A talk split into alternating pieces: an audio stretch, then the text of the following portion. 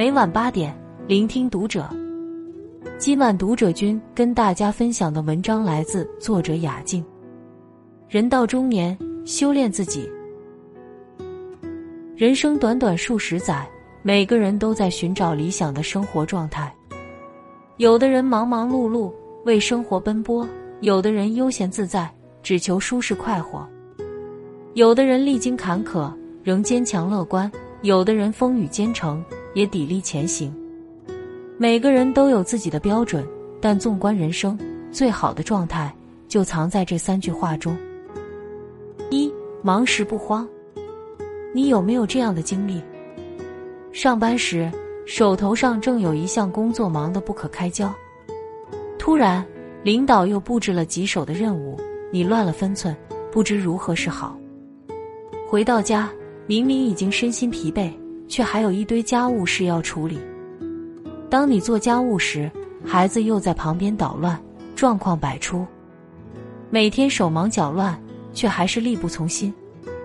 网友小庄分享过他的一段经历：他有段时间工作很忙，不仅要布置四个车间管道、做设计方案，还要学习专业规范、准备考试。每件事他都想做好，可是越忙越乱，他每天焦头烂额，愁得睡不着觉。于是他去找朋友诉苦，朋友听完他的描述后表示：工作不影响学习。学习也不耽误工作，是你自己没安排好工作和生活。听了朋友的话后，他认真反思了自己平时做事的方式，才意识到自己做方案时想着如何布置管道，画管道时担心没空看书，做事总是不专注，导致什么都没做好。认识到自己的问题后，他不再慌慌张张瞎忙一通，而是静下心仔细分析。他调整了自己的工作方式，根据工作量合理分配时间，每天先按事情的轻重缓急做好规划。改变做事方法后，他整个人轻松了许多。尽管事情没有变少，进度却快很多，而且合适的节奏让他感到无比充实。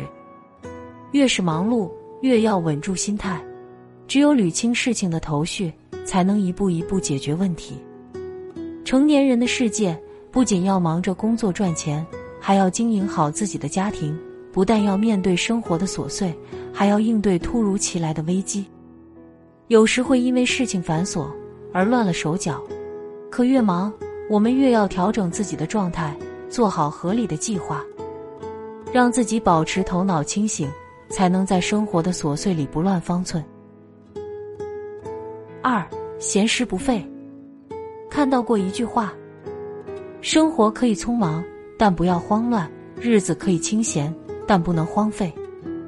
生活有忙有闲，日子张弛有度，才是成年人最理想的生活状态。作家李尚龙分享过他的一位程序员朋友的故事。朋友刚辞职，有些迷茫，情绪也不好。李尚龙劝他先随便找个工作干，他却摆摆手：“人生有多少时间可以这样什么也不做呢？”朋友就这样静静待了一年，没出去找工作。过了一段时间后，李尚龙再次见到他，竟发现这一年的时间，他不但没有颓废，还做了很多有意义的事。他不仅偷偷考了驾照，而且还成功减肥了二十斤，读了一百多本书，考下了注册会计师资格证，并且顺利找到了会计师事务所的工作。一年不见。他的改变让李尚龙刮目相看。空闲的时间里，他认真规划，提升自己的能力，把原本悠闲的日子过得有滋有味。这让我想起一句话：一个人的成就怎样，往往看他怎样利用闲暇时间。当生活的节奏慢下来时，有人得过且过，有人收放自如。他们把闲暇时间都用来满足自己的欲望，从而越闲越废。时间一长，便渐渐没有了斗志。其实，闲暇时光是一个人提升自己最好的时机。可以读书，滋养精神世界；可以运动，增强身体素质，让自己有丰富的知识、健康的身体去应对生活的挑战。只要利用好这段时间，不仅可以刷新自己的能力，还能为未来储蓄更多的能量。三难时不怂。之前长沙五十一岁的外卖小哥姚志刚火爆网络。他曾经是风光的某银行行长，拿着高薪，过着衣食无忧的生活。但因为一次创业失败，他赔光了全部家当，靠送外卖维持生计。此后，一身黄制服，一辆小摩托，一个送餐箱成了他生活的新装备。从高峰坠入低谷。巨额债务压得他喘不过气，他也一度丧失了对生活的信心。但他没有自暴自弃，而是选择了重整旗鼓，从头再来。刚开始送外卖时，他不熟悉地形，经常跑错路。后来每次送餐，他都会用心记下商圈的位置，在脑海中预演各种路线。他还把附近的几百个商家都做好了标注，自制了一张取餐图。入职的第一个月，他就送出一千五百八十单，成为名副其实的单王。第四个月，他成为配送站站长。面对采访，姚志刚笑着说自己人生的下一个目标是升职当区域经理。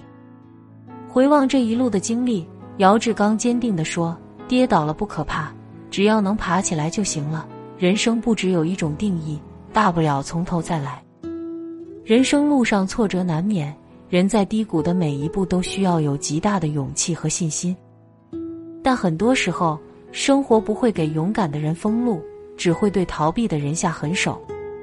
面对磨难，弱者胆怯，画地为牢；强者破局，终有出路。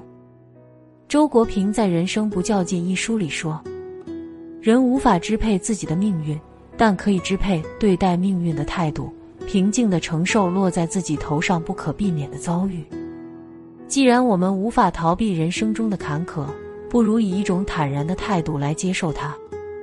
修炼好自己的心态，学会在风雨中奔跑，痛痛快快一场也好。什么才是人生最好的状态？每个人的答案截然不同，但人生百态，酸甜苦辣，我们只管用心去感受。忙时不慌，遇事不惊，就能顺利走出困局。闲时不废，不紧不慢，就能静心打磨自己；难时不怂，苦时不怨，就能成功度过难关。